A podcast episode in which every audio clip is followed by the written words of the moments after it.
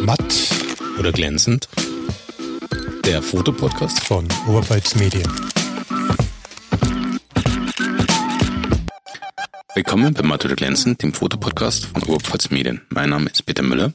Ich bin Alexander Unger. Und heute gibt es mal wieder eine Laberfolge.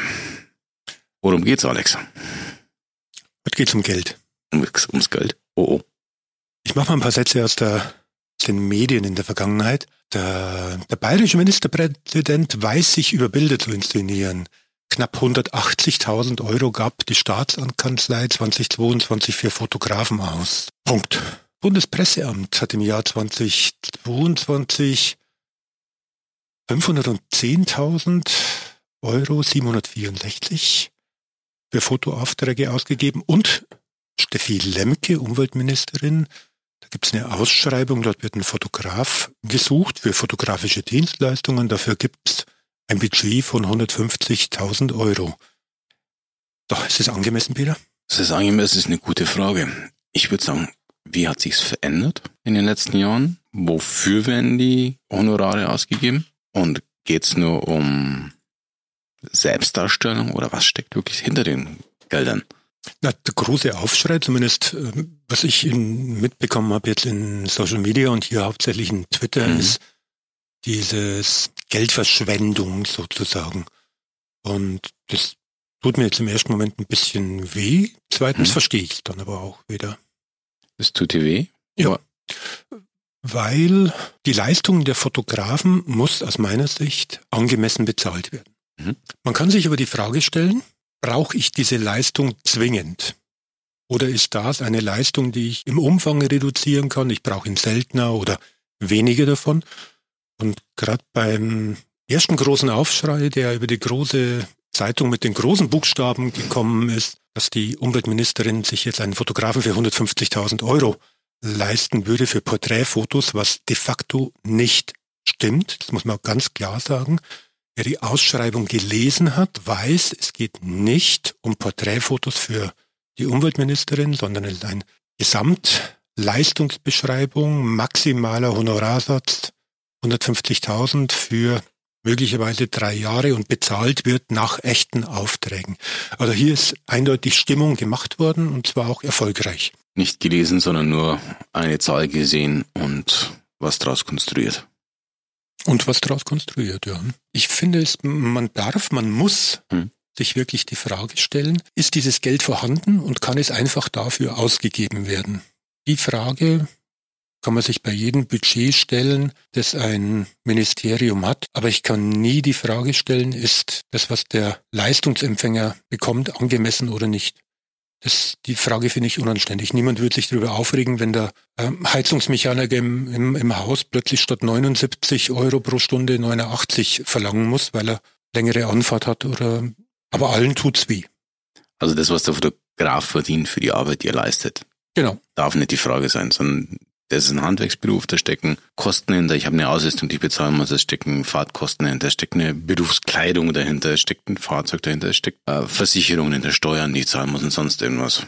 Das ist ja nochmal eine Block. Das andere ist halt wirklich, okay, diese bayerische Staatskanzlei sagt, okay, wir haben jetzt hier ein Budget von 180.000, 220.000. Wir haben hier eine Ministerin, die sagt, ich habe für mein Ministerium ein Budget von 150.000 auf drei Jahre. Es ist sinnvoll, so viel Geld für nur Fotografie auszugehen für, für ein Ministerium? Oder war es vor fünf Jahren so, dass die nur 5000 Euro ausgegeben haben und jetzt sind es auf einmal 150.000? Dann ist die Frage für mich, warum hat sich so verändert? Also es gibt die, die Auflistung von mm, Ministerpräsident Markus Söder im Vergleich zum Vorgänger. Mhm. Das ist natürlich explodiert. Mhm. Aber eine der Begründungen von, von Markus Söder ist natürlich auch, ähm, Öffentlichkeitsarbeit hat sich verändert vor allem über Social Media. Mhm. Und dafür brauchst du einfach viele Bilder. Das muss ich so stehen lassen, da hat er recht. Trotzdem frage ich mich, ist, es, ist das Volumen, das Gesamtvolumen, ist das noch angemessen für Steuergelder? Nicht das Private. Sollte ein Politiker durch seine Bilder in Social Media überzeugen oder durch die Arbeit, die er macht? Boah, beides. Idealerweise natürlich durch die Arbeit, die er macht, aber du musst ja die, wenn es erfolgreich war, du musst es ja auch irgendwo die Breite der Masse kriegen.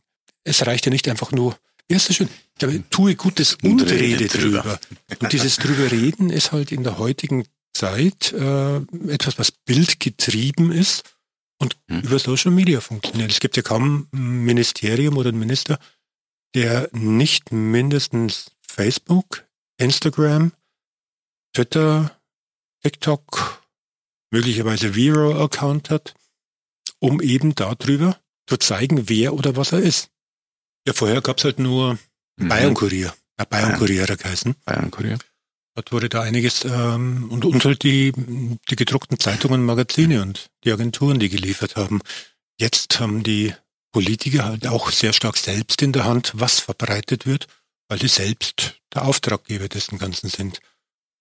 Ich bezweifle jetzt zwar, dass das nötig ist, und ich hoffe, es ist auch nicht so, dass der Account Söder ist, über Steuergelder bezahlt wird, sondern dass das Privatvergnügen ist. Aber die Arbeit der Politiker an sich, das in die Breite zu kriegen, das ist schon Auftrag auch der Politik zu sagen, was tun wir und warum tun wir es. Sollte das der Bürger nicht aber eigentlich sowieso merken, wenn ein Politiker aktiv ist, wenn ein Politiker handelt? Wie aktiv? In dem, in der Form, dass er halt Sachen in Form von Gesetzen, von Vorschriften, von Initiativen äh, in die Staatsarbeit einbringt, die dann für den Bürger in irgendeiner Form im Idealfall positiv merkbar sein sollten? Natürlich sollte das merken. Aber wie kommt denn die Info zu ihm? Und im Regelfall kommen die Infos ja über die Kanäle, wo der Bürger, die Bürgerin sowieso unterwegs ist. Und das ist in der heutigen Zeit sehr viel Social Media. Die Veränderung vom klassischen Radio, Fernsehen, Zeitung zu ich informiere mich halt über meine Social Media Kanäle. Ja. Es ist gefährlich, wenn da sehr viel ja, Öffentlichkeitsarbeit direkt getrieben wird, ungefiltert getrieben wird. Aus meiner Sicht ein definitives vielleicht. ich kann dem, dem Empfänger der Nachricht kann ich die Medienkompetenz nicht abnehmen. Er muss erkennen können, was ist gesteuert und was ist eine neutrale Berichterstattung dass das, was aus einem Ministerium oder von einem Minister kommt, nicht zwingenderweise neutral ist, sondern gefärbt, das liegt auf der Hand. Ich stelle es mir auch ganz furchtbar vor, oder sowas, äh, das Dilemma eines Politikers zu sagen, oh, ich habe total verbockt. Ich mache mal ein Foto und sage allen Leuten, ich habe es verbockt. Ich kann mich an keinen erinnern, der das mal gemacht hat. Das kommt dann immer über die klassische Presse. Das würde einen Politiker unheimlich sympathisch machen. Naja, aber der will ja wiedergewählt werden. Vielleicht wird Gott deswegen wiedergewählt.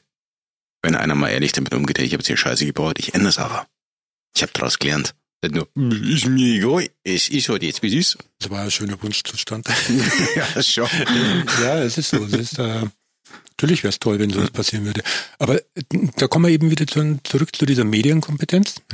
Der Empfänger muss erkennen, und zwar aus eigenem Antrieb muss er erkennen können, das ist jetzt etwas, was der Politiker will, dass ich das, äh, diese Information bekomme, oder er muss erkennen können, das ist eine neutral erstellte Information, die hier weitergegeben wird über dieses Ministerium, über diesen Politiker oder über die Staatskanzlei. Bei uns eigentlich immer so wiederkehrendes Thema, die Medienkompetenz bei den Leuten, die die Informationen empfangen. Wir hatten es vor kurzem in einem, äh, einer Podcast-Folge zum Thema künstliche Intelligenz und Bildjournalismus. Ja. Und auch da war unser Gast Thomas Geiger äh, der Meinung, künstliche Intelligenz verändert vieles, aber das Prüfen, was ist echt und was ist erfunden, diese Medienkompetenz, die kann man dem Empfänger einfach nicht abnehmen. Ich kenne so diesen Spruch, ich kann es dir erklären, aber ich kann es nicht für dich verstehen.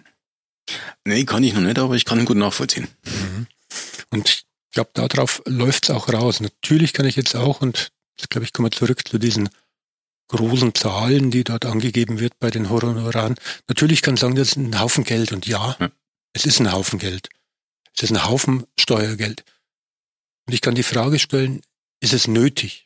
Die Frage muss man stellen, die kann man stellen. Und die ist auch gestellt worden. Ich halte, also ich selbst, ich persönlich halte es nicht zwingend für nötig. Aber der Auftragnehmer muss eben auch vernünftig bezahlt werden. Das ist wichtig dabei.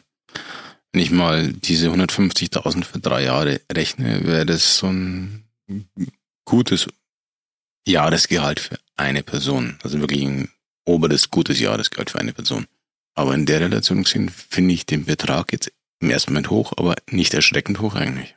Und da sind wir wieder bei der Medienkompetenz. Ich muss erkennen können, nachdem die Zeitung mit den großen Buchstaben hier eine große Welle gemacht hat, woher kommt das und äh, cui bono?